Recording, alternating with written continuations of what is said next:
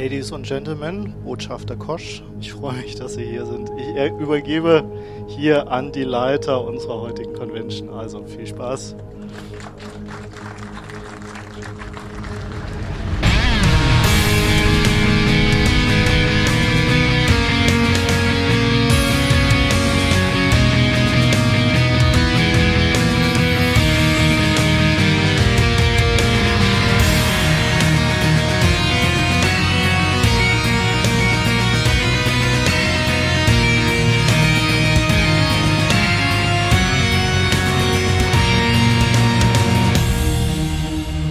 Hallo und herzlich willkommen zu einer weiteren Ausgabe von Der Graue Rat, der Deutsche Babylon 5 Podcast. Und für eine Winterpause sind wir ungewöhnlich aktiv. Also, wir haben uns kein Beispiel bei den sieben Schläfern genommen und uns eingemottet und sind bis März nicht mehr zu hören. Nein, wir sind immer noch fleißig und im Hintergrund blinkt gerade ein Ton aus Düsseldorf. Was war das, Raphael? Mein Wecker. ich muss dann doch kurz aufstehen, um hier mitzukasten. Einen wunderschönen guten Morgen. ähm, Nein, das war eine Fahrlässigkeit meinerseits. Hier lädt mein Handy und äh, hat die Erlaubnis, Töne von sich zu geben. Das hat sich jetzt aber gerade erledigt und darum auch einen schönen guten Tag dir. ja, äh, schönen guten Tag zurück nach Düsseldorf. Ähm, wir wollen ein bisschen Con-Nachklapp machen, das mittlerweile ja schon wieder zwei Wochen her ist, aber es fühlt sich irgendwie teilweise an wie gestern, teilweise noch äh, länger her. Ich weiß es nicht. Wie geht's dir so, wenn ja, du an die Con zurückdenkst? Äh, es wirkt tatsächlich sehr viel länger, muss ich sagen. Mhm. Ähm, auf der anderen Seite riecht mein Hoodie noch ein bisschen nach, nach, nach Bratfett. Der hat es noch nicht ganz so gut überstanden. Nee, ähm, man sagt ja eigentlich, man erinnert sich immer an die schönen Sachen in der Vergangenheit. Ich finde aber gerade so schön es auch war, dass so schnell verblasst es gerade auch wieder. Es wirkt wirklich, als wäre schon irgendwie ein Monat oder zwei her. Ja, irgendwie schon, ne? Also die erste Woche danach dachte ich so, hm, das war wie gestern und jetzt ist es irgendwie schon so weit in der Vergangenheit, auch weil wir, also zumindest ich, bin ja quasi nach der Convention direkt wieder ins Arbeitsleben geschmissen worden und das war extrem stressig in den letzten Wochen. Aber nichtsdestotrotz wollen wir, solange unsere Erinnerungen noch einigermaßen frisch sind, bevor sie verblasst sind, äh, ein wenig über die Con berichten und über unsere Eindrücke von derselbigen. Und ich glaube, Raphael hat tatsächlich noch ganz handfeste, handfeste, siehst du, handfeste Eindrücke, denn äh, wie viel von dem Essen ist noch da? Äh, viel weniger, als wir gedacht hätten. Also es ist tatsächlich, äh, wie es prophezeit wurde im Vorfeld, es blieb, blieben keine Fleischbällchen übrig. ähm, es ist tatsächlich viel Suppe übrig geblieben, die schlummert hier noch in meinem äh, Tiefkühler vor sich hin. Mhm. Und äh, es war, glaube ich, dann noch ein ganzes Blech Kisch übrig. Auch die ist jetzt im, im Triebkühler. Ansonsten ist viel weggegangen. Ich hätte es tatsächlich nicht gedacht. Ähm, aber das freut mich natürlich sehr. Also wie gesagt, das ist, äh, glaube ich, auch der Temperatur geschuldet, dass sich nicht jeder direkt, wie es im Winter angebracht wäre, auf die Suppe gestürzt hat. ja, es war ja auch äh, gefühlt nicht Winter im Planetarium. Nein, im, im, Gegenteil, im Gegenteil. Ähm, und ich, ich grätsch einfach mal dazwischen, weil ich das noch etwas loswerden möchte am mhm. Anfang, weil der Tag für mich irgendwie ein bisschen ja, ein, ein, ein bisschen nicht so angefangen hat, wie ich gehofft hatte. Ich dachte eigentlich, oh, es wird nett, natürlich wird es stressig, aber ähm, Du kommst da an, dann fängt der Stress an, aber wir sind dann ja relativ früh zu meinem Vater schon gefahren, der ja. leider Freitag arbeiten musste und dementsprechend über, quasi über Nacht durchgekocht hat und dann sagte, ich bin noch nicht fertig, die anderen fahren jetzt, du hilfst mir noch. Das heißt, mich, für mich hat der Kontakt damit angefangen, dass ich gefühlt 150 Fleischbällchen ausgebracht habe. äh, und das ärgerte mich so ein bisschen, weil als ich dann aus dieser Küche rauskam, roch ich halt, als hätte ich irgendwie drei Tage irgendwie im Frittenwerk gearbeitet. Und ich dachte, toll, jetzt kommst du da an und riechst wie eine Frikadelle. Das hat mich so ein bisschen geärzt, ließ sich dann ein bisschen umgehen dank äh, der modernsten, weiß ich nicht, Chemie, die man so hat in Form von Vibrés und so weiter und so fort. Aber das war für mich äh, ein bisschen, ein bisschen ärgerlich, zumal wir ja eigentlich noch äh, ein, eine fleißige Helfer, Helfersfrau hatten, die leider ausgefallen ist an dem Tag, mhm. weswegen ich ja quasi mit dem Buffet verheiratet war an dem Tag. Ja, und da, darum auch überhaupt nicht weiß, was ihr so auf der Con getrieben habt. Und bin sehr gespannt, was du zu erzählen hast. Ja, aber das äh, wäre noch eine Frage gewesen. Aber ich war ja auch, bin mit, bin ja mit zu deinem Vater gefahren und habe ja dann quasi die Umladeaktionen beim Auto wieder durchgeführt ja. unten. Wir hatten ja zwei Großraumkombis und äh, haben da ja, diverse äh, Sachen schon auf äh, abgeholt unterwegs an Packstationen, haben noch ein, ein Babybett mit an Bord gehabt, das wurde dann zwischenzeitlich in das Auto deines Vaters umgeladen und äh, die ganzen ja, Asietten und, und äh, Schächtelchen und Kisten fürs Buffet schon mal in unser Auto hinein und ich ja. war ja nur 30 Sekunden in der Küche deines Vaters und ich habe schon gerochen wie eine Bulette. Insofern kann ich das nachvollziehen. Und vor allen Dingen musste ich ja äh, oder durfte ich ja quasi äh, die ersten 50 Buletten schon mitnehmen. Und sie waren irgendwo auf dem äh, hinten festgeschnallt auf einem Sitz. Und das ganze Auto roch so lecker. Und ich musste die ganze und ich musste die Strecke dann von Oberhausen nach Erkrath in dieser Duftwolke verbringen. Das Man konnte ist, nicht naschen. Das ist im Übrigen was, was mir, glaube ich, so am stärksten am Gedächtnis geblieben ist aus dem, aus dem ersten Drittel der Con. Ähm, wir, wir bauten halt das Buffet auf, es war alles ein bisschen schwierig, weil irgendwie der Induktionserhitzer nicht richtig funktionierte, bla bla bla. Aber ich dachte, ah cool, es ist ja jetzt erst Programm. Pause ist ja erst, nachdem der gute Herr Devi durch ist. Mhm da haben wir jetzt noch ein bisschen Luft. Irgendwann, wir waren so gerade dreiviertel fertig mit dem Kran, den wir machen wollten, stürmt Herr Devi aus dem Saal an mir vorbei. Ich muss pipi. Und geht, verschwindet in der Toilette. Ich dachte, mh, okay, ja, eigentlich ist er jetzt gleich dran. Plötzlich rissen die Türen auf und ich glaube, dreiviertel Salz strömten raus und stürzten sich aufs Buffet, während mich jemand angrinste, na, nee, nee, der, der, der Torst ist jetzt auf Toilette und es riecht so toll. das ist sehr schön. Ein, ein, ein, zwei Sätze, die man nicht einem kombinieren sollte. Ich muss pipi, es riecht so toll. und es riecht so toll. Der Thorsten ist auf Klo und es riecht so toll. das war das erstmal, wo ich dachte, ja, äh, zumindest ist in dem Moment was richtig gemacht und ich glaube, da, da fing es dann auch langsam an, etwas kühler zu werden in dem Ganzen. Insofern passt es mit dem Essen auch wieder. Aber du kannst ein Geheimnis klären, nämlich äh, wir haben gerätselt. Ah, ich schon im letzten gespannt. Podcast. Äh, erstmal äh, dachte ich, na gut, der, der, der Raphael und Uwe, die laden jetzt noch die Sachen in das andere Auto und kommen dann. Ja. Weil du auch fragtest, äh, wie lange braucht man denn ungefähr? Und ich sagte ja so ungefähr 20 Minuten oder ja, sowas in der Art. Ja, ja, ja. Und da dachte ich, ja gut, dann werden sie ja wohl in spätestens 20 Minuten hier sein. Und dann kam irgendwann die zweite SMS, wir kommen ungefähr um 13.20 Uhr an. Ja. Und ich dachte so, uh. Und äh, dann kam ja der, der, der Befehl quasi, alles was Beine hat und Arme und äh, die benutzen kann, runter. Mhm. Jetzt, kommt, jetzt kommen nämlich Raphael und Uwe mit dem Essen. Ich, und bin, so, ich bin so auf das Geheimnis gespannt. Und unten standen, mich, in, mit mich eingeschlossen, glaube ich, sechs kräftige junge Menschen. Ja. Die eigentlich heiß drauf waren, ein Auto zu entladen, aber von dem Auto war keine Spur. Ähm, und es hieß dann irgendwann, wo ist denn Raphael? Und keiner konnte das klären.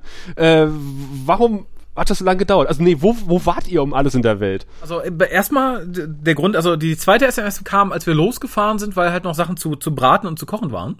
Mhm. Also äh, zumindest irgendwie die, die, die Soßen mussten noch gemacht werden und die Fleischbällchen waren noch nicht alle fertig. Mhm. Insofern da die erste Verzögerung.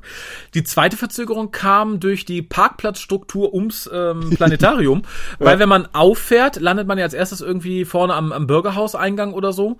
Und da standen wir kurz, bis dann irgendjemand sagte, nee, nee, fahrt weiter durch, fahrt weiter durch. Und wenn man dann mit dem Auto schon mal da steht und praktisch am Gebäude entlang sich langschlängeln muss, das sind halt sehr komische Fahrtwege, wo man auch erstmal überlegt, darf man hier überhaupt mit dem Auto langfahren oder rolle ich hier gleich irgendwie in, in Kindergartenhorde oder sowas. Äh, insofern hat es dann nochmal so fünf, sechs Minuten gedauert, bis wir draußen standen. Aber da empfingen uns dann ja auch Gregor und Co. Äh, insofern ging es dann. Aber es war tatsächlich so, dass wir halt nicht nach euch eben eingeladen haben und dann weg sind, sondern da war halt irgendwie noch, noch einiges in der Küche zu tun. ich habe diese Auflösung noch gar nicht mehr mitbekommen, weil ich dann schon im Planetarium war und versucht habe, die Technik ans Laufen zu kriegen. Äh, was mich ja auch schon vor Herausforderungen gestellt hat, weil nämlich äh, die Kindergartengruppe noch oder die Schulgruppe noch relativ lange im Planetarium war und wir erst sehr spät reingekommen sind. Das war vielleicht ganz gut, sonst hätten wir es überfahren.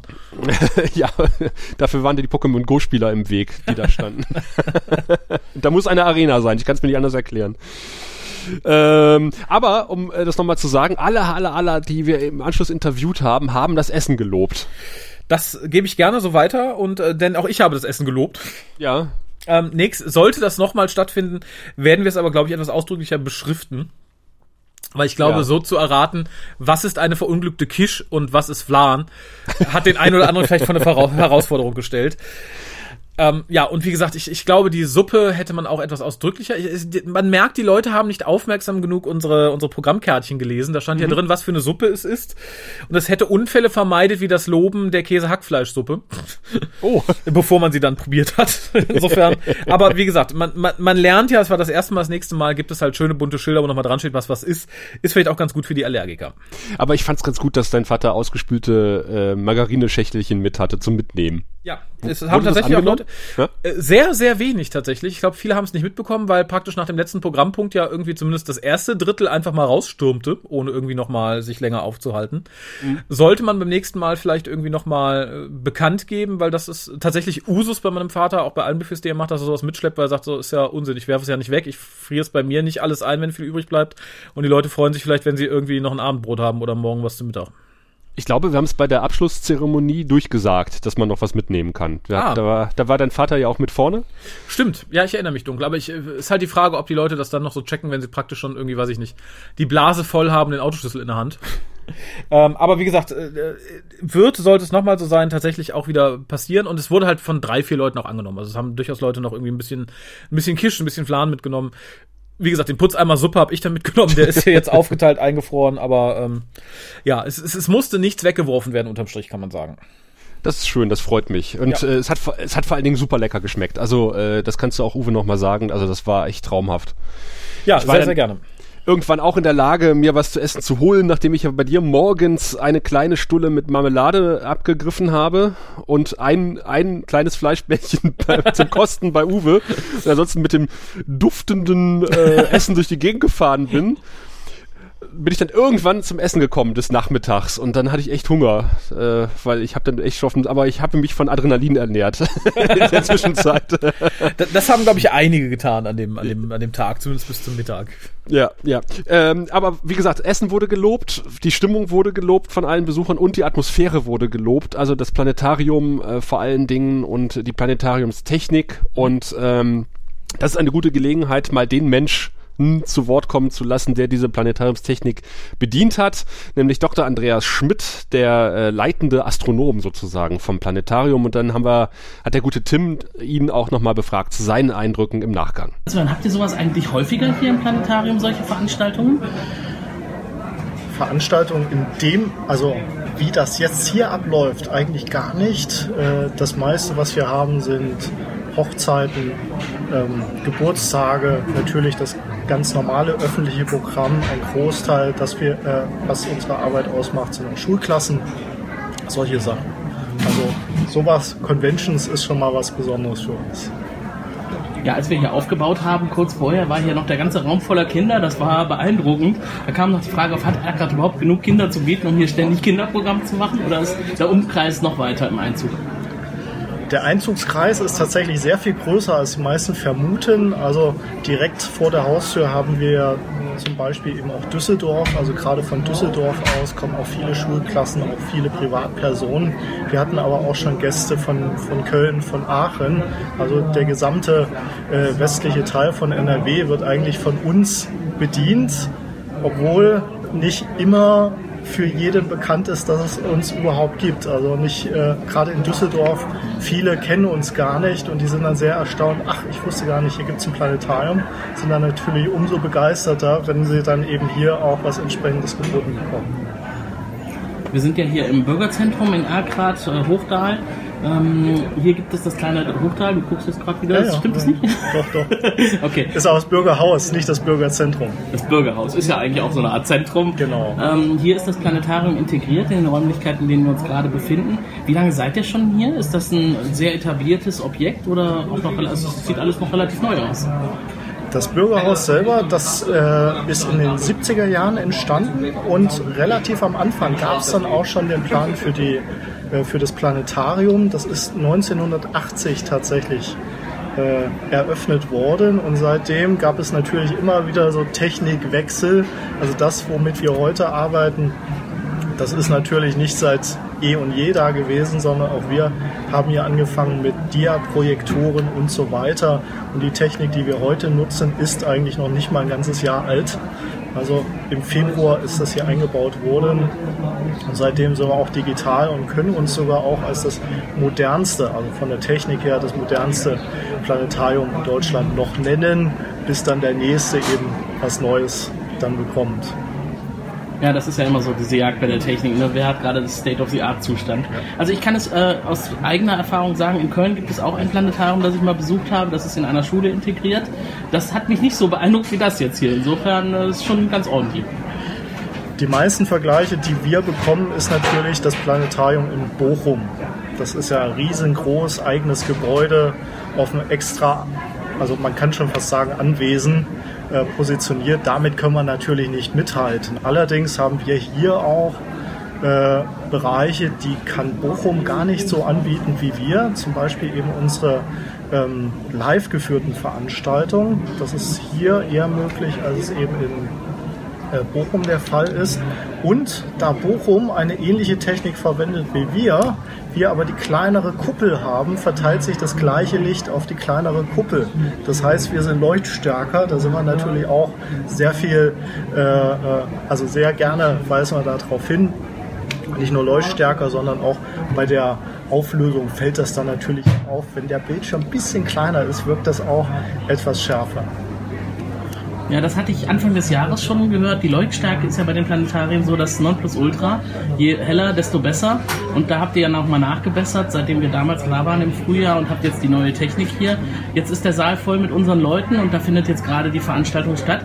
Glaubst du, auch außerhalb der eher wissenschaftlichen Zielgruppen oder halt Leute, die sich gerne fortbilden möchten oder interessiert sind an äh, Dingen, die im Planetarium gezeigt werden, dass man auch solche Fangruppen oder generell andere Zielgruppen mit diesem Ort hier ansprechen kann? Oder ist es jetzt speziell, weil du auch Science-Fiction-Fan bist?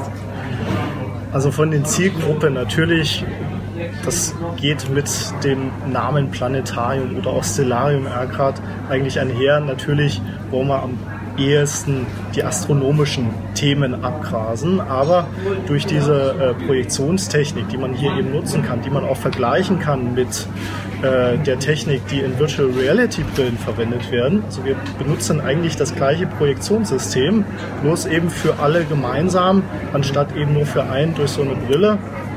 Und äh, wenn man sowas berücksichtigt, dann kann man natürlich auch die Dinge, die man äh, per Virtual Reality den Leuten näher bringen kann. Natürlich ist dann Bildung besser als das Spielen. Äh, und ähm, also alles das, was man sich da vorstellen kann, das geht natürlich auch in gewissem Maße hier. Und nicht alle Veranstaltungen, die wir hier anbieten, sind auch nur mit astronomischem Thema. Äh, es gibt auch äh, beispielsweise eine filmische Veranstaltung, die ähm, ergründet beispielsweise die äh, Fahrt von Darwin damals auf der Beagle, also auch die Entwicklung der Evolutionstheorie und so weiter. Also da versuchen wir auch ein bisschen uns breiter aufzustellen und eben auch ein breiteres Publikum dann mit anzusprechen. Also keine Berührungsängste und ein tatsächlich großes geplantes Programm, was man künftig vielleicht auch noch hier tun kann. Ähm, jetzt aber Butter bei die Fische. Science Fiction Babylon 5. Du hattest schon mal davon gehört, damals im Frühjahr zumindest. Ich habe schon mal davon gehört. Ich muss auch sagen, dass ich in den 90er Jahren auch ein großer Fan davon war. Aber wie das halt so ist, wenn man dann äh, quasi frisch ins Erwachsenenalter kommt, dann kommen natürlich erstmal andere Themen in den Sinn. Und äh, bis ihr auf mich zugekommen seid, da war das dann auch eher so im Hintergrund. Jetzt habe ich als Vorbereitung natürlich auch die eine oder andere Folge nochmal vorher gesehen, einfach um zu wissen, worum geht es denn eigentlich. Äh, klar, äh, vom heutigen Standpunkt aus wirkt manches ein bisschen altbacken, aber das ist ja nicht nur bei Babylon 5 so, das ist auch bei den anderen Franchises so.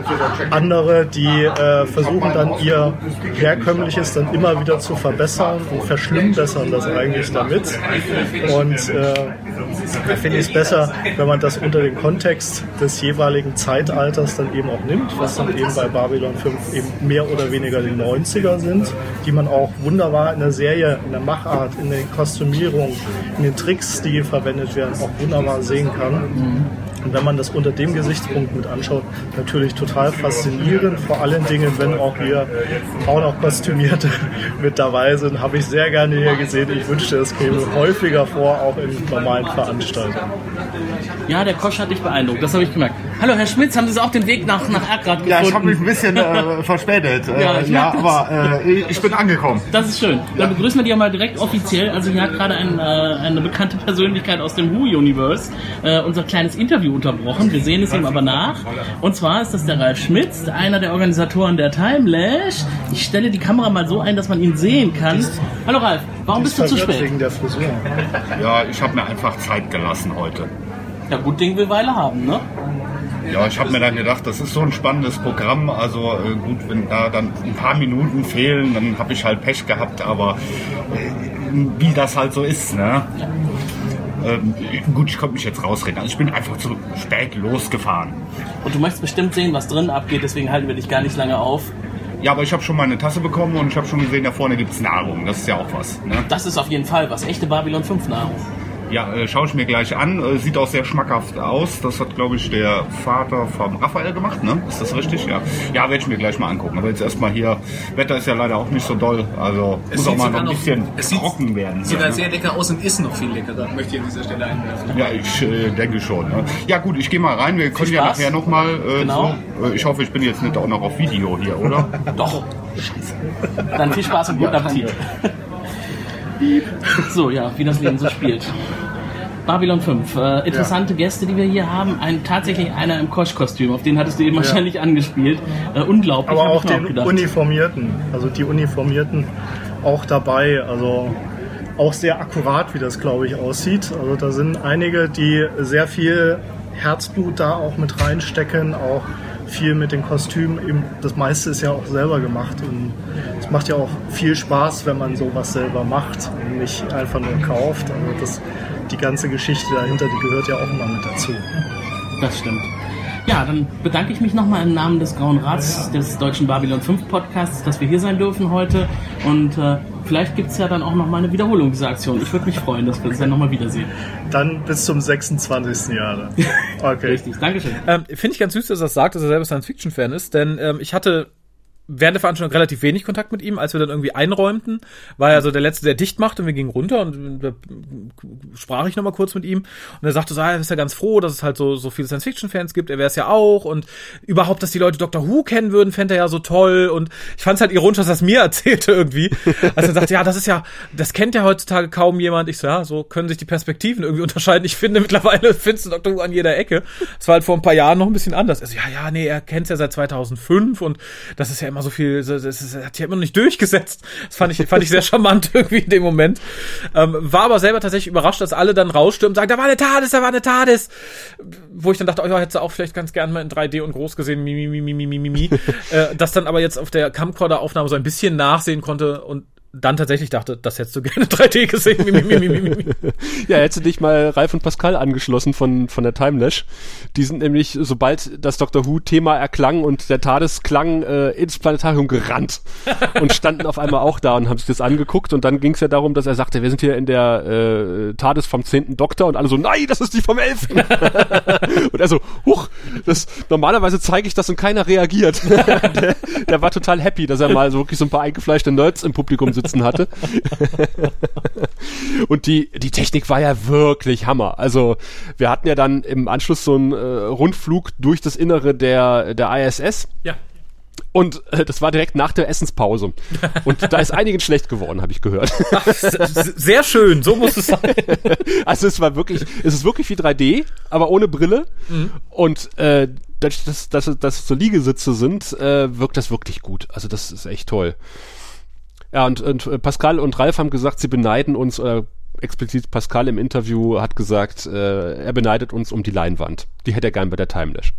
Ja, also wer, ich hätte die gerne in meinem Wohnzimmer, muss ich sagen. ja.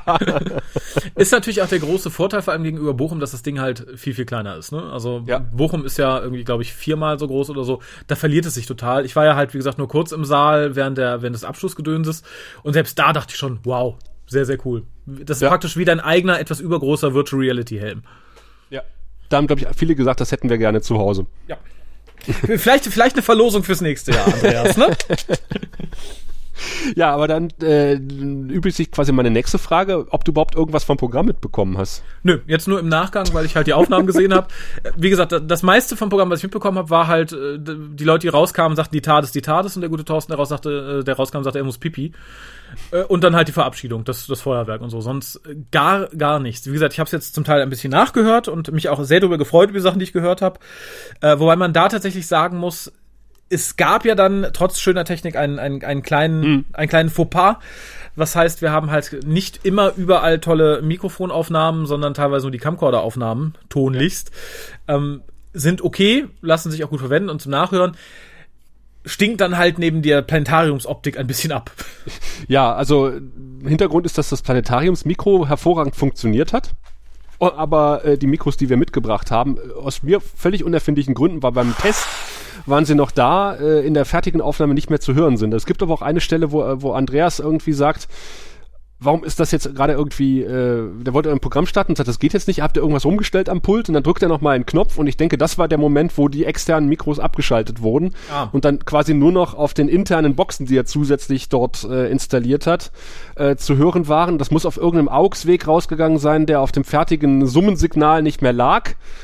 Ähm, ja, und dann habe ich halt nur noch das eine Mikrofon und glücklicherweise haben halt zumindest Michael Erdmann und Thorsten Devi eben dieses Mikrofon immer in der Hand gehabt, mhm. nachdem ich ihnen dasselbige in die Hand gedrückt habe. Ähm, dummerweise sind dann die Fragen aus dem Publikum nicht mehr so klar zu hören. Allerseits ist die Ak Akustik in diesem Planetarium wirklich traumhaft gewesen. Ja. Also insofern ist äh, die Camcorder-Aufnahme auch durchaus zu gebrauchen. Ich bin momentan dabei, ähm, beide Spuren so ein bisschen abzumischen, dass mhm. man dann Raummikro und, und richtig. Das ist natürlich ein Bruch, den man dann hört, aber damit müssen wir leider leben. Aber man kann zumindest alles verstehen. Ja, eben. Wie gesagt, gut, dass der Camcorder da war, sonst hätten wir uns, mhm. glaube ich, mehr geärgert. Ja. Und ist ja auch nur ein kleiner Wermutstropfen. Also, wie gesagt, solange man alles versteht, finde ich es vollkommen in Ordnung. Ja. Und, und großartig fand ich ja wirklich von Andreas, dass er da im Vorfeld auch schon diese Intros gebastelt hat. Äh, das war ja wirklich auch gar nicht seine Beauftragung sozusagen. Mhm. Wir haben ja Anführungszeichen nur das Planetarium angemietet und der hat dann sich hingesetzt, hat da wirklich in stundenlanger Kleinarbeit halt diese diese tolle Umrandung gemacht, also mit den mit den Raumschiffen, die dann so rechts und links stehen und sowas. Das war schon super, das sah schon super aus er hatte halt auch, das hat man ja im Vorfeld gemerkt, auch tierisch viel Spaß dran. Ne? Also ja, ich erinnere mich ja. noch an viele Mails, die hin und her gingen, wo er sagte, ah, können wir nicht, und habt ihr nicht noch Bilder davon, dann kann ich die irgendwie und, bip, bip, bip, und ich dachte, oh ja, nett. Und es ist halt zumindest von dem, was ich äh, dann im Nachhinein gesehen habe, wirklich auch sehr beeindruckend und schön geworden. ja, schön war auch das Intro mit den äh, Darstellern. Er hat ja zwei verschiedene Intros gemacht und einen hat er dann irgendwie so Darsteller immer ein, eingeblendet. Mhm. Und, und sehr toll war, ich stand ja dann am Rand das sind immer alle, gerade voran äh, Thorsten Devi, der quasi ein paar Meter weiter von mir saß, dann immer gesagt hat, tot, tot, tot, lebt noch, der lebt noch. Ah, den haben sie dann gefeiert, ja. Die wenigen, die noch äh, am Leben waren vom Cast. Ja, das war schon ein bisschen traurig. Ja, und, und ab und zu hast du dann genickt und gesagt, das waren wir. Das waren wir. genau. Das ist eine äh, E-Mail des Todes gewesen. Und das. Hm. Ja, aber ja. Ja, bitte. Nee, mach du. Ich wollte eigentlich nur weiterleiten zu dem. Aber ich weiß nicht, wo du jetzt gerade bist. Wolltest du noch Interviews? Äh, ja, ne? Ja, ich wollte jetzt auch weiterleiten, nämlich äh, zu, zu dem Panel, was leider sehr schlecht äh, oder nur in, fast nur ausschließlich in Camcorder-Aufnahmen vorliegt, nämlich äh, das Fandom in den 90ern mit Marion und Ralf Krum, die am Anfang ja, als wir sie eingeladen haben, so ja, ein bisschen unsicher waren, ja, haben wir überhaupt was zu erzählen und was sollen wir denn da überhaupt und äh, hoffentlich kriegen wir den Mund überhaupt auf und dafür, du hast ja vielleicht auch schon mal reingehört in ja. die Mitschnitte, äh, haben die wirklich da gut aus dem Nähkästchen geplaudert und haben auch äh, ja das Planetarium gut unterhalten, fand ich. Was ja, war so dein Eindruck? Sehe ich ganz genauso, muss ich sagen. Ähm, hatte es aber auch nicht anders erwartet, muss ich tatsächlich hm. gestehen. Weil ich glaube, die Leute, die da saßen, die haben das ja alle mehr oder weniger mitbekommen oder hat großes Interesse dran. Und ich glaube, da ist das halt sehr, sehr dankbar, indem man halt einfach aus dem Nähkästchen plaudern kann.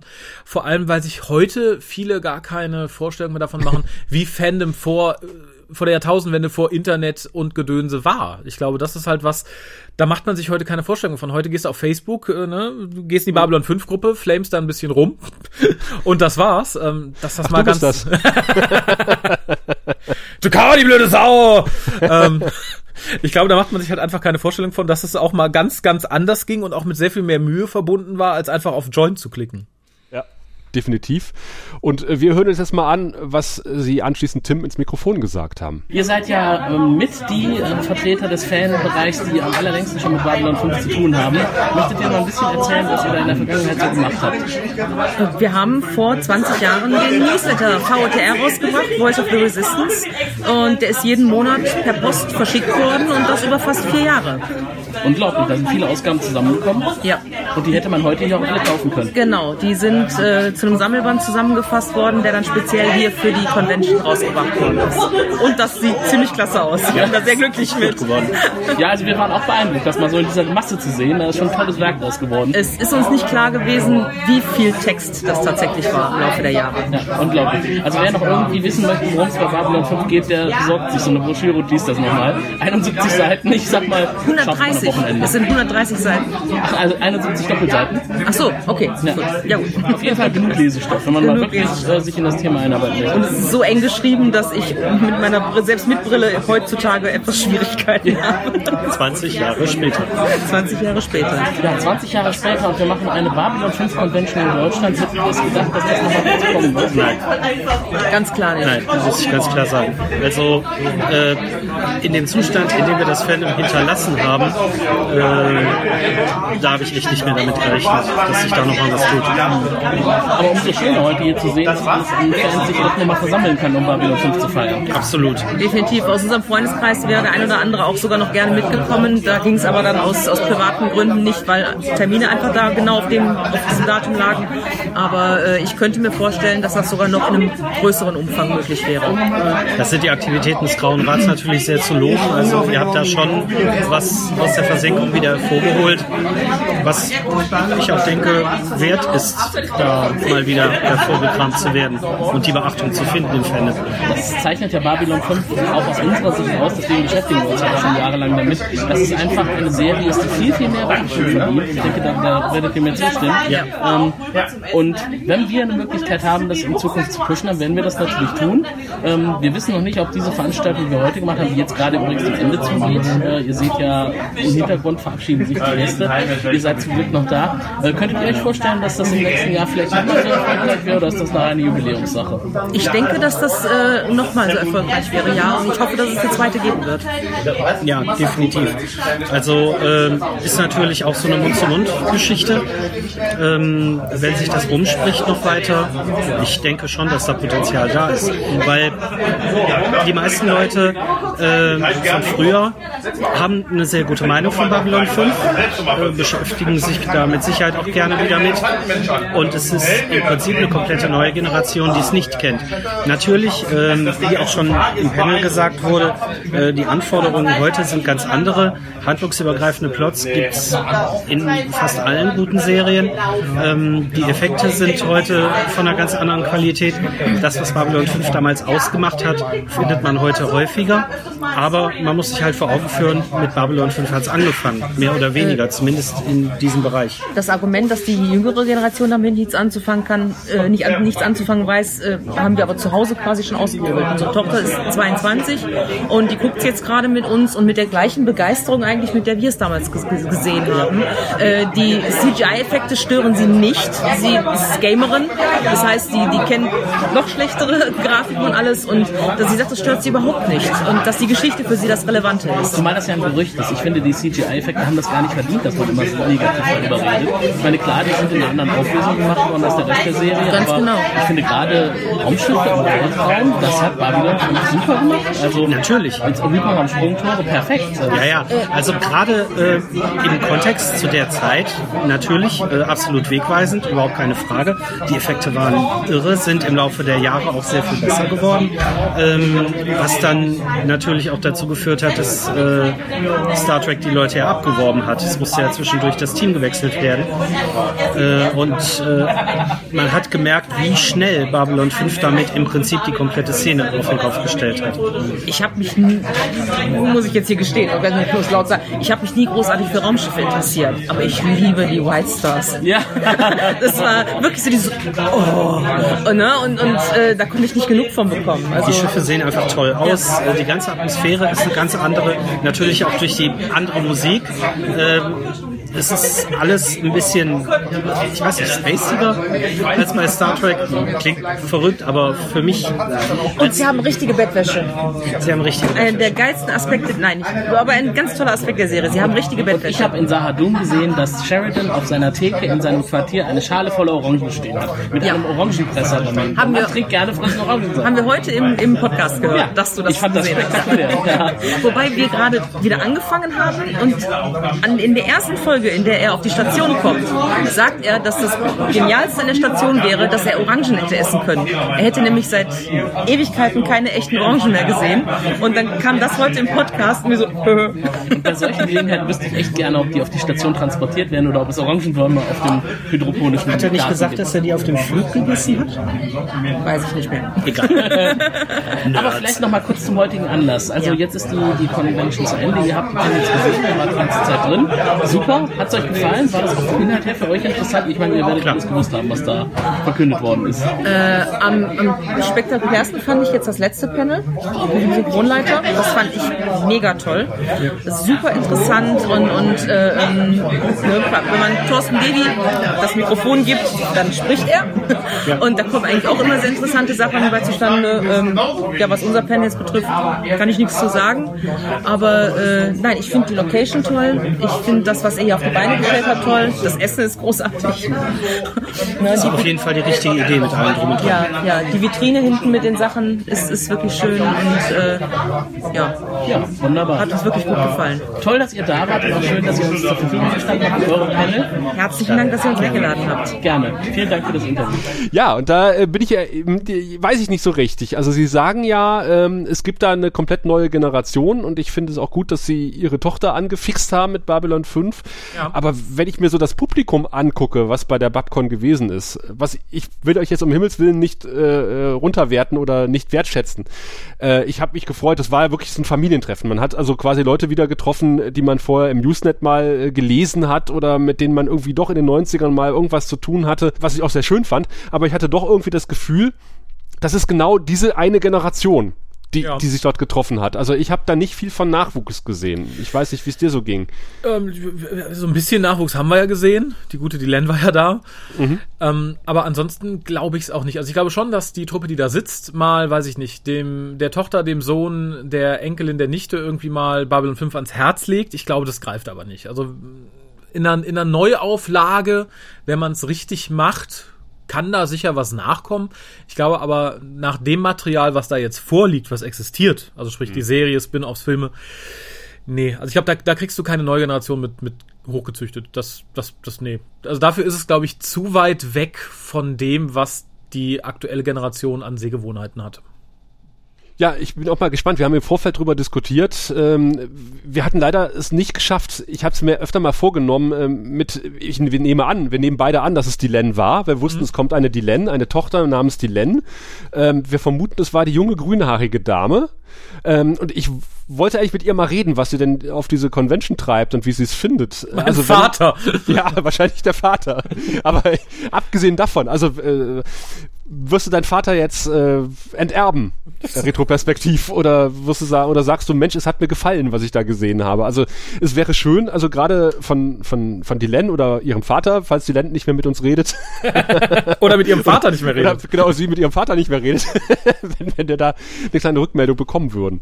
Ja, das, das würde würde mich- mich echt mal interessieren. Würde, würde mich tatsächlich auch sehr freuen. Ich finde es immer schwierig. äh, Und damit habe ich mir den richtigen Gesprächspartner ausgesucht, muss ich gerade sagen. Ich habe letztens länger drüber mich unterhalten. Wenn man halt seinen Nachwuchs nach Figuren seiner Lieblingsserie benennt, bürdet man seinem Nachwuchs ja auch durchaus eine gewisse Erwartungshaltung in Bezug auf diese Serie auf, ne? Ja. Nehmen wir mal an, jemand würde seine Tochter wie ein Doctor Who Companion nennen. Sagen Ja. wir Donna. Und du sagst dann, oh kleine Donna, guck, das ist die Serie, nach der hat dich der Papa benannt. Und guck mal, das ist die Figur, nach der hat dich der Papa benannt, weil er die Figur so toll fand. Ich weiß nicht, ich glaube, das, das kann in beide Richtungen gehen. Äh, Gerade in der Pubertät würde ich es nicht ansprechen, da kann es, glaube ich, ganz übel schief gehen. Und jemand sagte letztens zu Recht, ich glaube, es war Mary, ich, äh, das nicht in Bezug auf dich, aber sagte, es ist, nein, nein, ich, ich betone es extra, es war. Ich bin gespannt, was jetzt kommt. Es war in Bezug auf eine andere Person. Sie sagte halt, es ist sehr schwierig, wenn man genau weiß, dass äh, diese Person ihren Nachwuchs nach Figuren benannt hat, die man eigentlich ziemlich scharf findet. okay. Und, ne, das wäre, als wenn du, weiß ich nicht, deine Tochter dann Carmen Electra genannt hättest. Aber wie gesagt, ich, ich denke tatsächlich, das kann in beide Richtungen gehen. Allein, dass sie da war, sagt mir, sie hat ein gewisses Interesse an der Serie oder am, am Fandom oder steht sehr unter der Fuchtel ihres Vaters. ähm, dann war das vermutlich das, der Tropfen, der es fast zum Überlaufen gebracht hat. dann ist sie jetzt vermutlich, weiß ich nicht, ähm, in einer, in einer WG ganz weit weg von ihrem Vater. Ansonsten, wenn sie es nett fand, äh, würde es mich freuen, wenn einer von beiden mal Rückmeldung gibt, weil ich glaube, das ist unter Umständen entweder cool, wenn man sagt, ach super, ne, so heiß ich nach der Serie und mein Vater hat mir die gezeigt und ich finde die auch total super und yeah, ach und so war das das Fandom damals. Oder du sagst halt, naja, hm, hm, hm, mein Vater hat mich so genannt, der findet die ganz gut, naja, hm, hm, hm. gehen wir mal dahin, ich war ja auch noch nicht im Planetarium, kann vielleicht ganz aufregend werden. Mhm. Kommt dann dahin und äh, sagt dann jetzt, ne. nee. Oder sie sagt, Mensch, die Serie ist eigentlich ganz gut, aber die Leute. Da möchte ich nie wieder hin. Aber das würde mich tatsächlich äh, auch interessieren. Ich kenne unsere E-Mail-Adresse immer noch nicht auswendig, insofern äh, Goldkanal at der-grauer-rad.de wunderbar, genau. Also, Dann kann vielleicht einer von beiden ähm, mal schreiben. Ich, äh, Oder einfach auch gerne auch unter falschem Namen hier als Kommentar unter dieser Episode. Äh, ja, nee, also äh, das ist ja wirklich so, so, so ein Alter, das, das kann ja auch dann irgendwie, äh, wo man fast alles peinlich findet, ne? Und dann denkt man ja, okay, hm, das sind also die Leute, die früher Babylon 5 geguckt haben. Mhm. ja, ich, ich kann es mir ein bisschen vorstellen, so vorher das Gespräch. Papa, aber du sagst keinem, wie ich heiße, oder? das ist meine Tochter, die Len! Ja, ich hab's ganz vergessen, ich wollte eigentlich fragen. Ich habe gehört, heute ist eine Dylan hier, vielleicht kann die mal aufstehen. Komm mal nach vorne, erzähl uns mal, wie das ist. Ich habe drüber nachgedacht, aber ich dachte, naja, vielleicht mag sie es nicht. Unter Umständen, ja. Ich glaube, Teenager in dem Alter. Ganz schlecht, da hätten, das hätte unter Umständen peinliche Szenen gegeben. Aber wir hatten ja eine Stuttgarterin im Kostüm da. Ah, das hat ein bisschen gedauert. Nee, nee, nee, es hat, es ist, die Fassungslosigkeit hat ein bisschen gedauert, dass du den Witz reißt. Wir sollten Den vielleicht hast du ja noch nie gehört. Ich, ich, ich werde mir vermutlich ein eigenes Grab damit schaufeln, aber vielleicht sollten wir tatsächlich eine kleine Kasse für billige Wortspiele aufmachen in diesem Cast. Für billige. Hm, Ja, für die werden dann teuer. Chatting! Und 50 Cent in unsere Patreon-Kaffeekasse, bitte. Verdammt. Ja, das hat Davon- mich übrigens, ja. Davon alleine ließe sich die nächste Con finanzieren. Ja, was dann auf unserem Konto ist. Tschatsching! Ja, aber kommen wir zurück zu der Dame im Kostüm. Ja. Ähm, wir haben keinen Red Button mit Lachern, ne? Das, ähm, das hat mich sowohl irritiert als auch beeindruckt. Ähm, ich hatte nicht damit gerechnet, dass da, also ich, klar, ich wusste, du hattest dir auch irgendwie so einen, so einen, so einen Schlafanzug im Babylon 5 Look geholt, den du dann irgendwie getragen hast und es waren auch ein paar andere in Uniform da, wo ich schon dachte, okay, da rechne ich mit, dass die Leute überhaupt in, in Un- Uniform da anrücken, weil ich dachte, na, die wissen auch Planetarium, da wird ein bisschen gechillt, es gibt ein Buffet, da würde ich auch höchstens irgendwie, weiß ich nicht, in meinen, in meinen Sonntags gemütlich Klamotten und mit Pantoffeln aufschlagen. Ähm, die Uniform fand ich schon cool, dachte, ja, hätte ich nicht mit gerechnet. Das dann aber tatsächlich ein ja. ein vielleicht Kopf kleinerer, aber ansonsten lebensgroßer Kosch plötzlich auftauchte. Da stockte mir dann so kurz, aber ich dachte so, äh, nee. Und viel beeindruckender fand ich, dass die Gute auch das Kostüm durchweg getragen hat. Wo ich dachte, ja, pff, Respekt. Sie hatte, sie hatte im Interview erzählt, was wir jetzt nicht spielen, aber was man auf dieser DVD finden wird, Ja. ähm, dass sie äh, gesagt hat, äh, dass sie auf einer Convention war und äh, das Ding drei Tage getragen hat. Also sie hat gesagt, sie haben so mal zwei, drei Stunden im Planetarium. Das ist eine kleine Hausnummer. Okay, danach flutscht man auch da raus, dünn wie Engel Kosch, oder? Also egal, wie man Äh. vorher aussah. Vermutlich. Vermutlich. Auf jeden Fall hatte sie, äh, ich will es nicht we- weiter ausführen, im Anschluss im Restaurant sehr viel Durst. Ja, das, äh, das kann ich sehr gut nachvollziehen. Wie gesagt, fand ich wirklich, wirklich beeindruckend. Es gibt auch viele schöne Bilder von der ganzen Cosplayer-Truppe irgendwie zusammen. Mit Thorsten Devi. Der, mit Thorsten Devi und mit dir. Ja, ich habe mich einfach drauf geschmuggelt auf das Bild. Ja, und gefühlt gibt es, glaube ich, äh, 37 Outtakes mit Leuten, die im Hintergrund dann irgendwie Fotobombing betrieben haben. Mit mir. ja, auch mit dir, ja. Ja, nee, äh, Thorsten Devi hat ja gesagt, er möchte unbedingt mit allen ein Foto machen, die hier im Kostüm äh, erschienen sind. Und das ist eigentlich eine gute Überleitung, weil jetzt können wir mal reinhören, was Thorsten Devi eigentlich im Anschluss zu sagen hatte. Du hast gerade dein Panel hinter dich gebracht. Dazwischen kam noch die Planetariumsshow. Du bist hier auf der BabCon 25 als Gast. Äh, ich habe sehr viel Rückmeldung bekommen, dass es eine schöne Show war, dass du vieles weitergegeben hast. Wie hast du es empfunden? Hat Spaß gemacht? Also ganz toll. Ich bin ja, wie ich auch schon angekündigt wurde, mal jemand, mich stupst man an und dann fange ich an zu reden. Ähm, mir macht das wahnsinnig Spaß, dass ich auch all die Geschichten, die ich habe über die Jahre, äh, auch wieder mal erzählen kann. Mich freut, dass ein Publikum Publikum zu haben. Und das war heute ja wirklich auch sehr aufnahmebereit. Ich ärgere mich jetzt schon, dass ich die ersten 24 Popcorns verpasst habe. Aber vielleicht kommst du einfach zu den nächsten 24. Okay. Ich will nichts versprechen. Ähm, ja, 25 Jahre Babylon 5. Es gibt sonst keine weiteren Events dieses Jahr hier in Deutschland, die das groß feiern. Wir sind die Einzigen. Findest du das auch ein bisschen schade? Ich meine, du bist Autor und Schriftsteller. Äh, eigentlich Ja, also ich würde, mich, ich würde mich natürlich freuen, wenn Babylon 5 zum 25. Geburtstag ein bisschen mehr Ehre und Respekt erfahren würde. Ich erinnere mich, als Babylon 5 rauskam, war ja gerade 25 Jahre Star Trek wiederum und da wurde ein ganz anderer Buhai gemacht. Ähm, auf, aber auf der anderen Seite, Babylon 5 hatte immer diesen Underdog-Status und vielleicht ist das genau das Richtige dann auch. Ein Underdog-Con für eine Underdog-Serie. Ja. Aber eigentlich insgesamt betrachtet die Serie verglichen mit, eigentlich darf man es ja nicht mit Star Trek vergleichen. Das geht ja eigentlich nicht. Aber Das ist besser. Das hast du jetzt gesagt. Ich würde das auch unterschreiben, fast, wenn ich nicht eine Star Trek Facebook-Gruppe administrieren will und aus München. Okay, nein, ähm, Babylon 5 hatte ja immer schon so seine eigene Rahmenhandlung und eigentlich auch eine, die sich durch zig Ja. Staffeln gezogen hat. Das zeichnet es ja eigentlich aus. Ähm, ist das auch was, was du in deinen, in deinen Dokumentationen weitergegeben hast? Du gesagt hast, da habe ich mal hingeguckt, das ist tatsächlich so, der hat den Faden weitergesponnen oder, weil es gibt auch immer Gegenstimmen, die sagen, das war eigentlich nicht so, der hat das eigentlich immer angepasst, der JMS. Nee, also grundsätzlich ist es natürlich so, JMS hat sich den Produktionsnotwendigkeiten angepasst. Also als es zum Beispiel hieß, nach der vierten Staffel ist Schluss, hat er die, den Ober, overall laufenden Arc äh, äh, zu Ende gebracht und dann gab es doch eine fünfte Staffel. Ähm, das ist einfach eine Produktionsrealität, da kann JMS ja nichts für, aber im Gegensatz zum Beispiel, sage ich mal, zu Chris Carter bei den X-Files, glaube ich JMS, dass er am Anfang wusste, wo er am Ende hin will. Dass natürlich immer wieder Sachen passieren, auch wie der Ausstieg von Michael O'Hare nach der ersten Staffel, die es notwendig machen, dass man Dinge anpasst, kann ich nachvollziehen. Ist normal, ist bei jeder Produktion so, ist sogar bei den Serien, bei denen ich selber mitgearbeitet habe, so gewesen. Aber grundsätzlich hat Babylon 5 das in diesem Maße, in diesem Genre als allererste Serie gemacht und das ist heute Standard. Also wenn man sich heute auch Serien wie The Expanse anguckt oder äh, ob das das neue Lost in Space ist oder was auch immer, da sind immer diese episodischen Inhalte, aber auch die durchlaufenden Handlungsfäden. Und das kann man drehen und wenden, wie man will, ist ein Verdienst von Babylon 5. Ja. Okay, Babylon 5 hat natürlich einiges an Verdiensten, auch was die Darstellung von Weltraumszenen angeht. Äh, ich habe mir eben gerade noch schnell zuflüstern lassen, du hast ein Set besucht in Amerika. Ja, Ich habe den Podcast nicht, nicht gehört, du Nachfolgeserie. erzählt hast. Sag noch mal kurz, was hast du da erlebt? Ich habe äh, das Set besucht von Crusade, der Nachfolgeserie von Babylon Mhm. 5, weil ich bei Warner Brothers zu Besuch war aus beruflichen Gründen. Ich habe damals ja bei ProSieben gearbeitet und der Chef von Warner damals äh, bekam mit, dass ich auf Babylon 5 abfahre und sagte, ja, bist du denn schon am Set gewesen? Und ich sagte, stotterte mir was zum Nee, noch nicht. Und der rief sofort JMS an und sagte, du mal, ich habe hier einen Bekannten aus Deutschland da, der würde gerne mal vorbeikommen.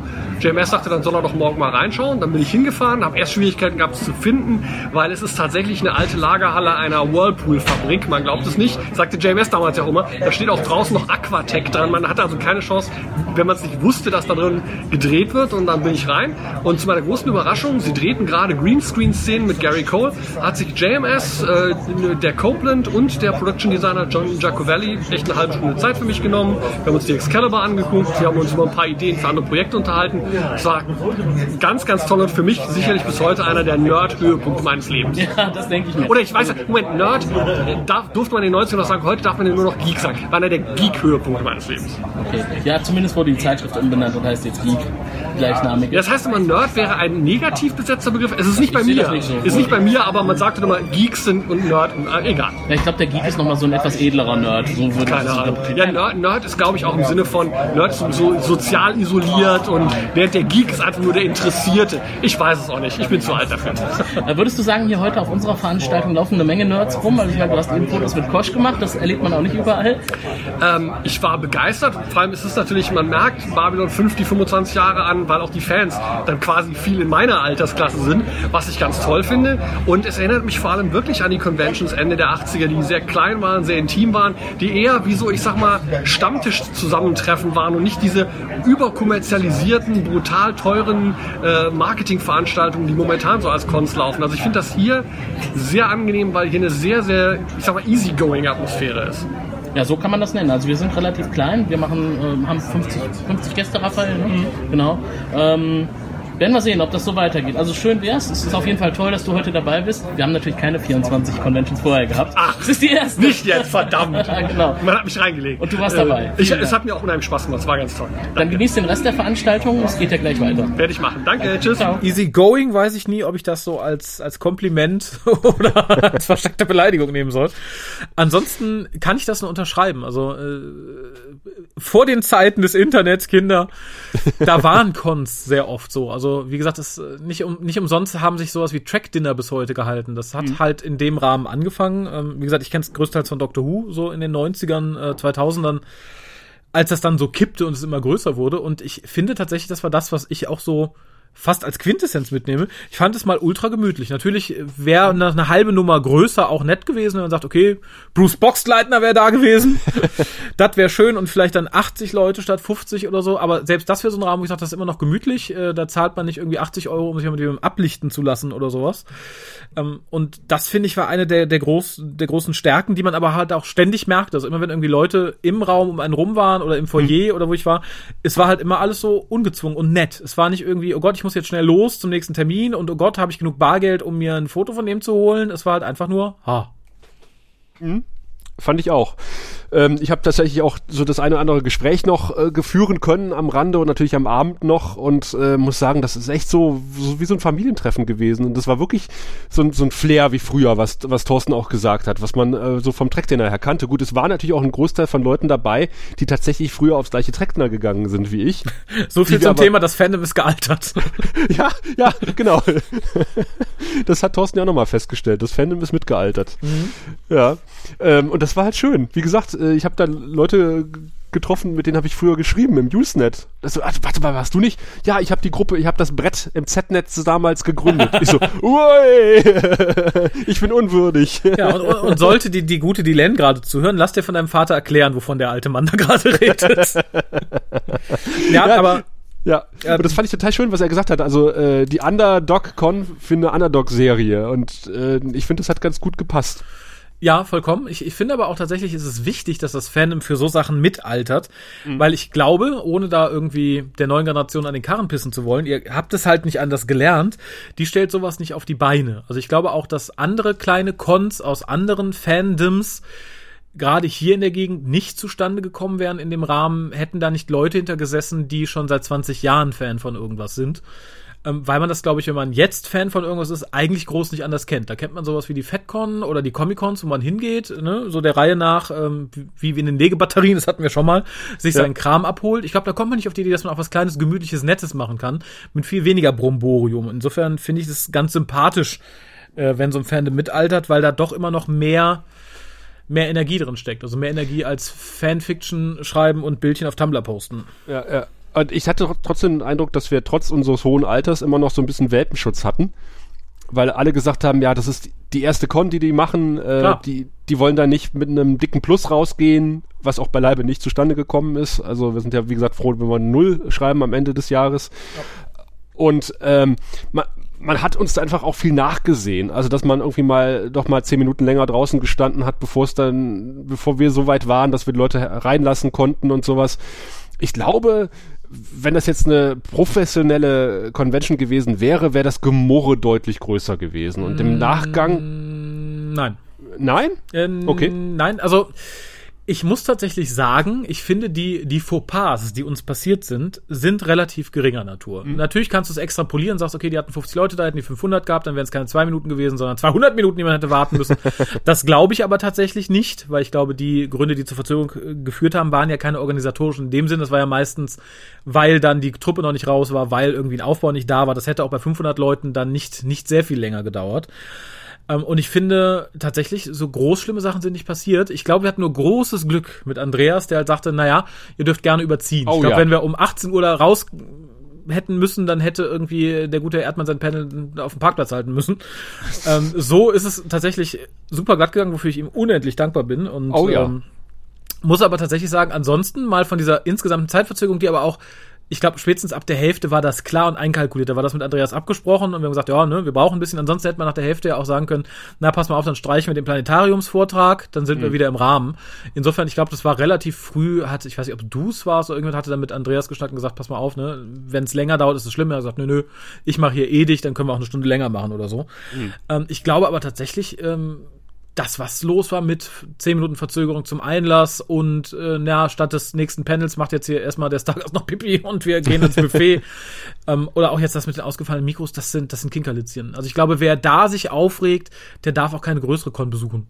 Wenn ich dran denke, dass bei diversen Comic-Cons letztes und vorletztes Jahr da Wartezeiten von zwei, zweieinhalb Stunden vor dem Einlass waren, trotz Karte, und dass Räume gemietet wurden, die halt mal ein Drittel zu klein waren für die Menge, die erwartet wird und deswegen Leute draußen stehen mussten.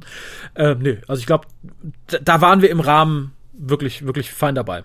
Ja, aber ich glaube, die Anspruchshaltung ist einfach eine andere. Also wenn ich zur Comic-Con gehe, dann sage ich, das sind professionelle Veranstalter, die haben gefälligst dafür zu sorgen.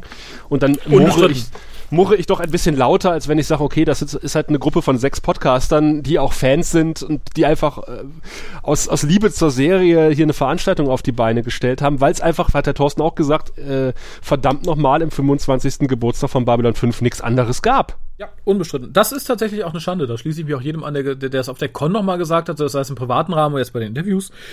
Ähm, ich finde es auch tatsächlich ein bisschen traurig, dass die FedCon jetzt erst wach wird und sagt, na, dann machen wir das fürs nächste Jahr.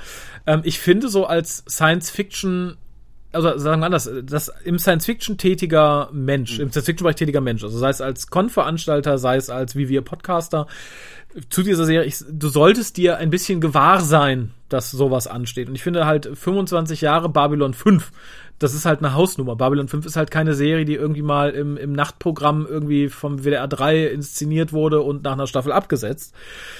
Das finde ich tatsächlich traurig. Also da wurden geringere Jubiläen größer gefeiert. Ja, äh, gut, wir können uns ja freuen, dass wir nächstes Jahr Babylon 5 auf der FedCon wiederfinden und man kann ja den Dreh noch finden und sagen, okay, die Serie ist ja nächstes Jahr vor 25 Jahren gestartet. Wir haben ja jetzt den Pilotfilm vor 25 Jahren gehabt. Aber ja, das ist so ein schön, bisschen. Schön reden kann man sich alles. genau. nee, aber nichtsdestotrotz äh, freuen wir uns ja. Das war ja auch so ein bisschen unser Anliegen, äh, dass wir gesagt haben, äh, wir wollen Babylon 5 wieder mehr ins Bewusstsein reinrücken. Äh, und dass wir A, erstmal wahrgenommen werden als äh, ja, Leitmedium klingt blöd, aber als, als zentrale Anlaufstelle für Babylon 5 Fans in Deutschland. Ich glaube, das haben wir mit dieser Convention nochmal so ein bisschen zementiert, diesen Anspruch, den wir ja durchaus haben. Ja. Und zum anderen, ähm, äh, dass auch jetzt, ich weiß nicht, ob das an uns lag, dass die FedCon, das wäre vielleicht ein bisschen vermessen, das zu behaupten, aber zumindest äh, freuen wir uns, dass im nächsten Jahr dann Babylon 5 auf der Federation Con stattfindet. Ja, unbestritten. Also gerade weil die halt ganz andere Möglichkeiten haben als wir. Ja. Also ja. wir können mit diesem Line-Up nicht dienen. Selbst wenn äh, wir das nächstes Jahr nochmal veranstalten, es kommen doppelt so viele Leute das wird finanziell schwierig, den Herrn Boxleitner aus den USA einfliegen zu lassen. Außer doppelt so viele Leute sind bereit, zehnmal so viel zu zahlen. Ja, also es kann ja, also, nachdenken. sollte einer unserer Gäste in der Zwischenzeit fett im Lotto gewonnen haben. Es gibt ja verschiedene Wege, uns zu unterstützen. ja, richtig.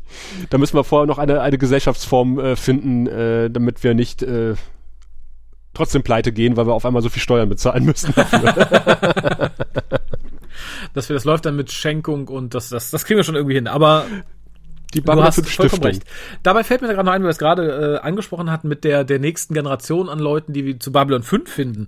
Mhm. Das würde mich mal interessieren. Ich, ich weiß natürlich, es gibt so vereinzelte Leute, Sven, der auf der Con war, der ja. ist ja auch quasi durch uns dazugekommen, ähm, das regelmäßig zu gucken und zu verfolgen mal so in den Raum gerufen, ähm, an die E-Mail-Adresse, die der Sascha bestimmt noch gerne nochmal nennen wird. Goldkanal at der minus minus minus minus minus minus minus minus minus minus guckt ins Impressum. Nein, Goldkanal at der minus graue minus rad.de. Genau, schnappt euch die E-Mail-Adresse mal und berichtet uns, kennt ihr Leute, jetzt unabhängig von uns, die tatsächlich in der nächsten Generation, mal abgesehen von, äh, von, von, von Fräulein Junior Krum oder Sven, den wir schon kennen, ähm, kennt ihr Leute, die gesagt haben, ja, ich habe die Serie gerade entdeckt und ich bin da Feuer und Flamme für, vielleicht sogar sich in, in Anführungszeichen zusammenrotten? Das würde mich mal interessieren. Wie gesagt, so Einzelfälle kenne ich durchaus, aber dass das sal salonfähig wird oder tatsächlich wieder so ein bisschen Fahrt aufnimmt, das würde mich interessieren, ob ihr das irgendwo beobachtet habt. Ich sage ja immer wieder, Babylon 5 ist die perfekte Hipster-Serie. Kannst du sagen, ich habe das früher schon geguckt, da kannte es noch keine Sau? Oder jetzt kennt es keine Sau mehr?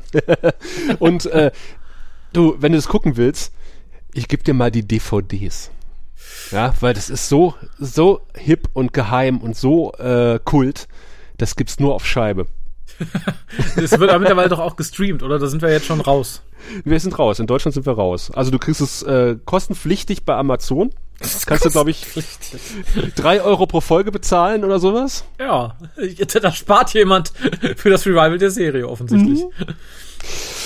Oh wei, äh, wir fragen uns aber dann, wenn es ein Revival der Serie gibt, äh, befürchte ich fast, dass Michael Erdmann nicht mehr die Synchronregie machen kann. Aber Sag niemals nie. wie ich ihn jetzt mittlerweile einschätze, ich meine, wir hatten ihn, also wir beide hatten ihn ja im Podcast äh, damals, vor vielen, vielen Jahren, als wir frisch an, das war in unserer ersten Staffel sozusagen, als wir angefangen haben. Und äh, da hat er schon einen sehr äh, taffen Eindruck gemacht und einen sehr fitten und, äh, und pfiffigen Eindruck vor allen Dingen. Und äh, das hat sich halt wirklich nochmal verstärkt äh, bei, bei der Convention. Also äh, hast du ihn am Rande so ein bisschen erlebt?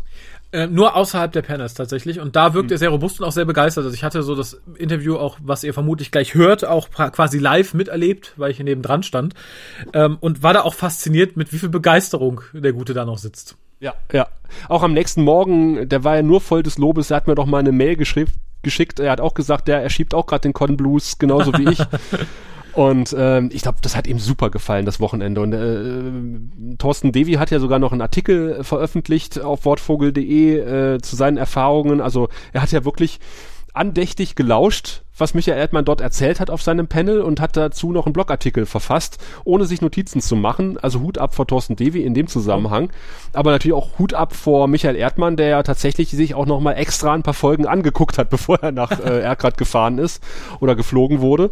Und ähm, natürlich dann nochmal knallhart und investigativ von Tim interviewt wurde im Anschluss. So, die BabCon 25 ist vorbei. Bei mir sitzt Michael Erdmann, einer unserer Stargäste heute Abend, Dialogregisseur von Babylon 5. Hallo Michael. Hallo. Ja, es waren jetzt einige Stunden, die du mit uns im Planetarium verbracht hast. Wie geht's dir? Mir geht es gut. Das war alles so interessant. Äh, was ich auch vorhin schon andeutete, ich war also überrascht, wie tiefgehend die Detailkenntnisse der Fans sind. Wir wissen Dinge, die ich natürlich nie gewusst habe. Ich komme ja auch von einer anderen Seite, aber das war alles wirklich hochinteressant. Dazu kommen natürlich auch die wunderbaren äh, Projektionsgeschichten hier vom Planetarium. Das ist übrigens, hatte mir der verantwortliche Herr gesagt, das modernste, das wir zurzeit in Deutschland haben. Da können wir in Berlin mit unserem gar nicht mithalten. Ja, das wechselt ja häufig. Ne? Also Natürlich, das ist die Technik nachziehen. Ja, ja. jedenfalls sehr beeindruckend, was da ge gezeigt wurde. Das ist schön. Ja, du hast auch tatsächlich einige der anderen Panels gesehen. Das heißt, du warst die ganze Zeit dabei. Ja. Äh, und das war auch für dich interessant. Du konntest vielleicht auch noch was mitnehmen, oder? Hochinteressant, ja. Ich meine, was mich also sehr äh, für mich interessant war, dass Cyrano de Bergerac ein Science-Fiction-Roman oder zwei, drei Science-Fiction-Stories geschrieben hat. Das ist zum Beispiel etwas, was ich nicht wusste. Ich auch nicht. Das ja. habe ich jetzt erfahren. Vielen Dank. Ja. ja. Man sieht ihn immer nur mit der großen langen Nase und Liebesgedichte für andere schreiben in dem Theaterstück. Aber der ist selber sowas toll. Ja. Und so war der ganze Abend sehr interessant. Der ganze Nachmittag sehr interessant. Genau, der Abend beginnt jetzt, der Nachmittag ist vorbei. Ähm, du bist ja eigentlich nicht nur im Genre Babylon 5 zu Hause, hast ja insgesamt sowohl im Science-Fiction-Bereich als auch im Krimi-Bereich vieles gemacht. Bist in Berlin beheimatet, hast da diese, dieses Netzwerk aus Kontakten. Ähm, bist du häufiger auf Conventions auch zu Gast eingeladen oder ist das heute eher die Ausnahme? Das ist eher die Ausnahme. Ich war äh, mal bei einer Star Trek Convention eingeladen. Äh, nun wird das ja auch nicht zu oft gemacht. Und ich meine, außerdem Star Trek und äh, Babylon 5 habe ich ja nicht so viel Science Fiction gemacht. Einzelne Filme mal, aber sonst nichts. Und wie war das heute im Panel? Haben die Leute sich hauptsächlich auf Babylon 5 bezogen in den Fragen an dich oder war es auch. Naja, es waren, es waren natürlich Fragen, die sich auf Babylon 5 bezogen haben, aber natürlich auch über das Synchronisieren in, im Allgemeinen. Ja, das interessiert die Leute erstaunlicherweise immer sehr auf Conventions. Wir haben das bei der Timeless auch beobachtet, der deutschen Dr. Who Convention.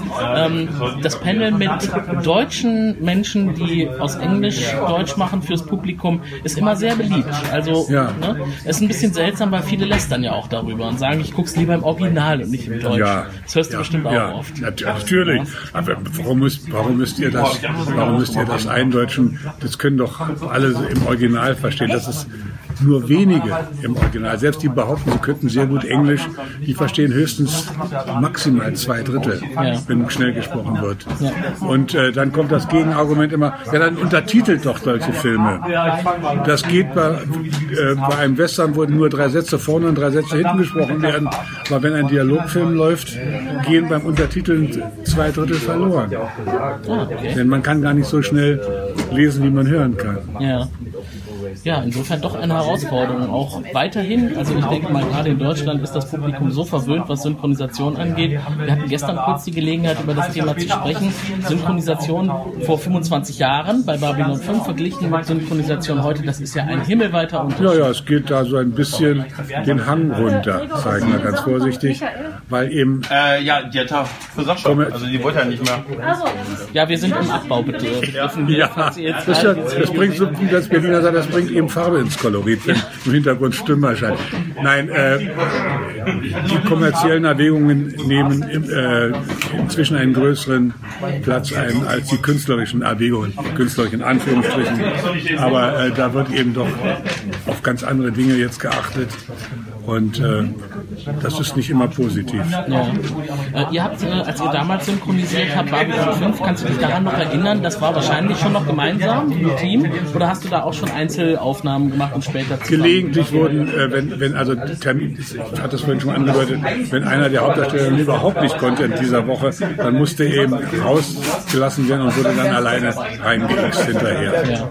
Aber das war dann eher die Ausnahme. Es war eher die Ausnahme zu der Zeit. Heute wird das leider oft doch schon ähm, zur Methode, was den Filmen nicht zugute kommt. Und vielleicht jetzt nochmal so rückblickend betrachtet, es ist ja wirklich schon lange her, 25 Jahre, das ist schon eine ganze Zeit. Ja. Äh, gibt es irgendwas bei Babylon 5, woran du dich gerne erinnerst oder sagst, das war jetzt was, wo, wo wir wirklich was Schönes hingekriegt haben? Also, sagen wir mal, also was für mich eine sehr witzige Szene war, die ich auch komischerweise noch deutlich im Kopf habe, ist, wo Londo Molari und JK in diesem Lift eingeschlossen sind und draußen brennt es und der, und der Molari will immer Hilfe haben und JK sitzt da sagt, ich gucke nur zu, wie sie sterben. Das ist für mich das Schönste jetzt hier und so. Und dann werden sie beide gerettet, natürlich, ja, das ging ja weiter. Das ist aber eine Szene, die ich ganz deutlich im Kopf habe. Ja. Und da, da, kannst du, da hast du natürlich den großen Vorteil uns gegenüber. Du kannst dich auch an die Situation vielleicht erinnern, als ihr das aufgenommen habt. Ja. Und mit den beiden Sprechern, die dann. Ja, die, die haben sich natürlich sehr amüsiert dabei. Und da das beide eben äh, richtige Vollblutschauspieler sind, ähm, haben die das natürlich auch genossen, solche Extremsituationen zu spielen. Nicht? Und das war insgesamt auch eher so, dass die Leute im Team gerne bei Babylon 5 Ja, haben. ja, die haben gerne gearbeitet. Ja, also wenn, wenn man Weil sagt, sie es immer komisch fanden. Ich hatte es ja schon mal gesagt, auch mal bei einem anderen Interview, wir haben den äh, JK immer die sprechende Handtasche genannt, weil er doch immer diese, diese wie Leder vorne, so eine Krokodilshaut hat. aha, da kommt die sprechende Handtasche.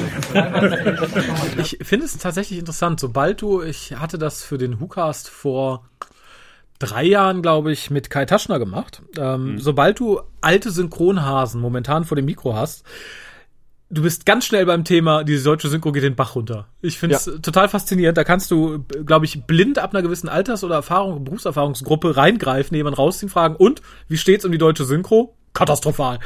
Äh, Gebe ich ihm tatsächlich recht. Also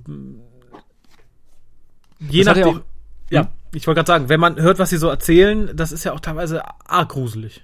Ja, das hat er auch im Panel erzählt. Also äh, wie, wie sie früher gearbeitet haben, wie sie heute arbeiten und äh, was für eine Sorgfalt in die Synchronisationen gesteckt wurde.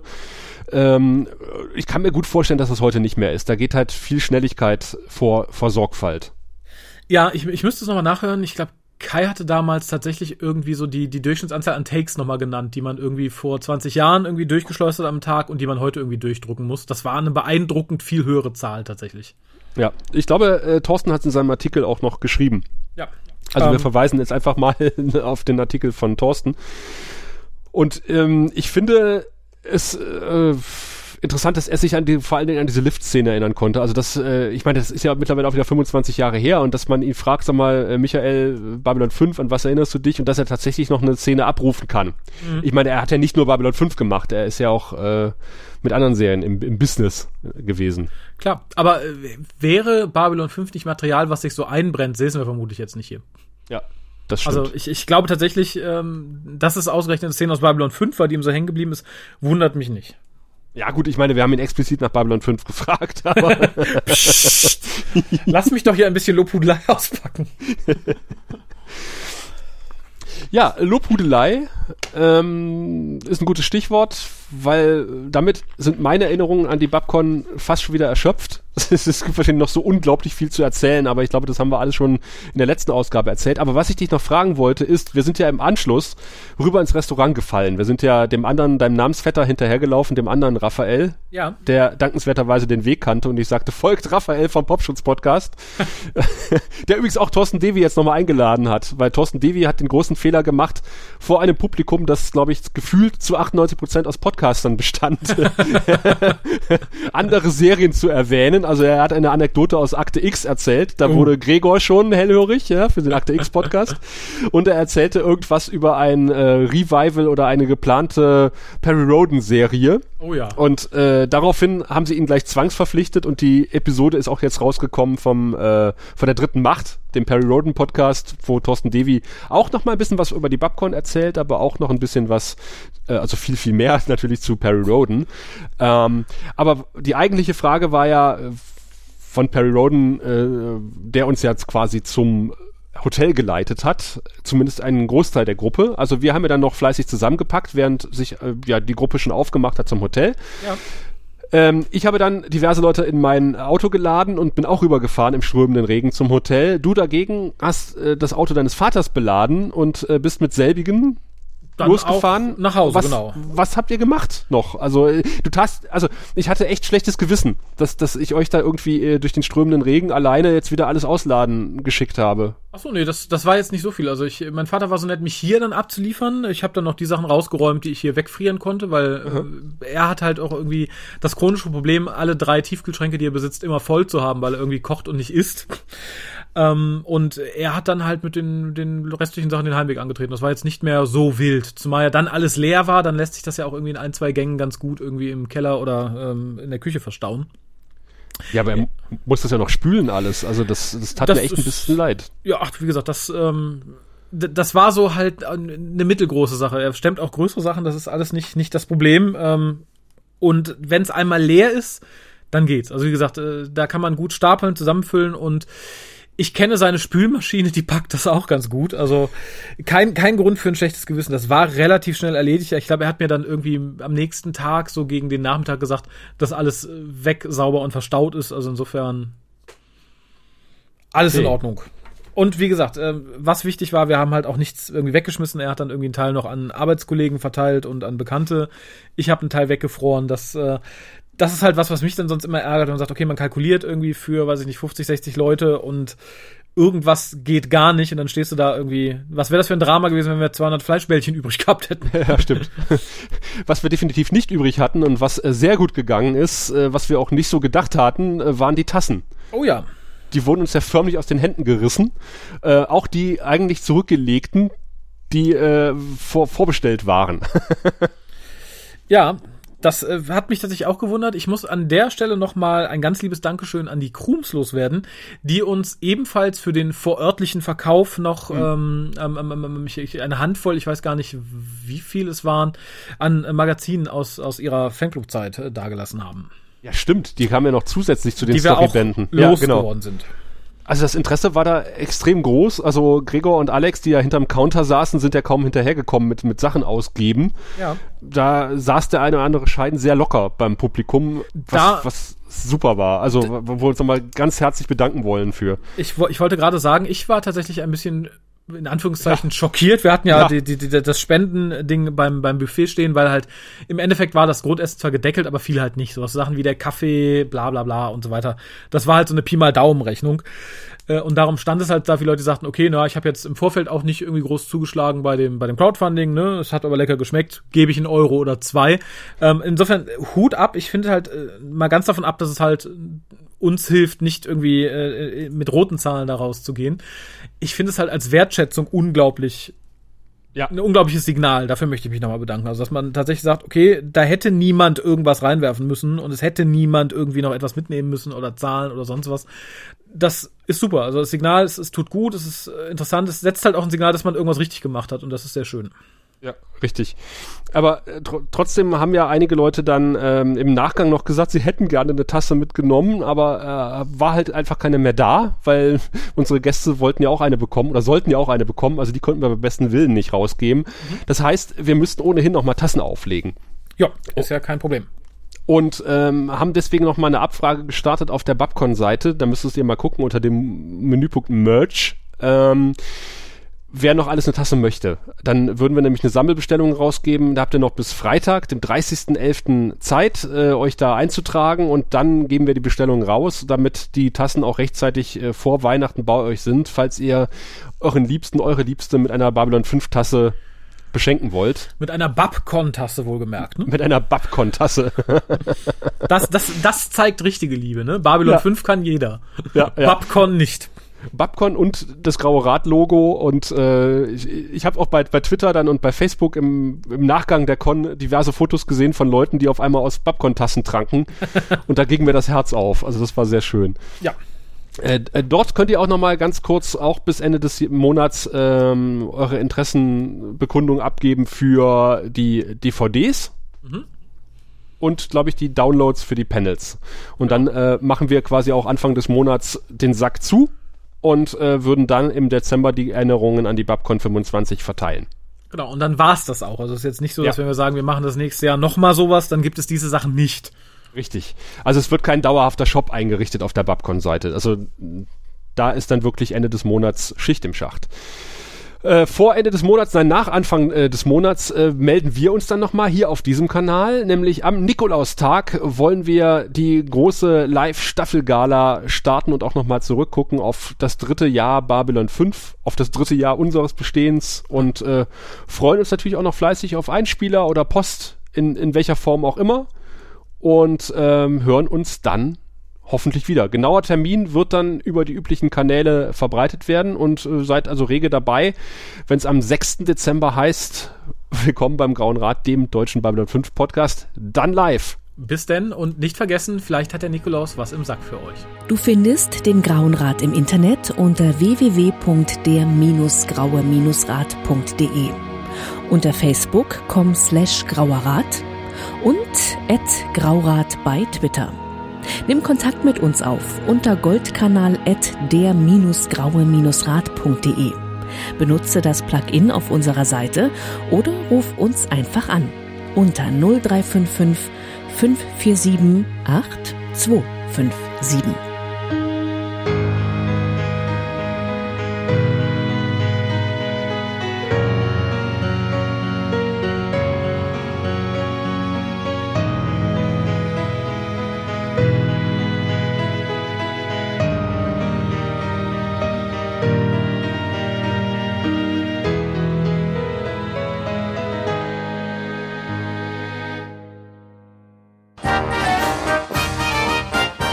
Produktion des Podcast Imperiums.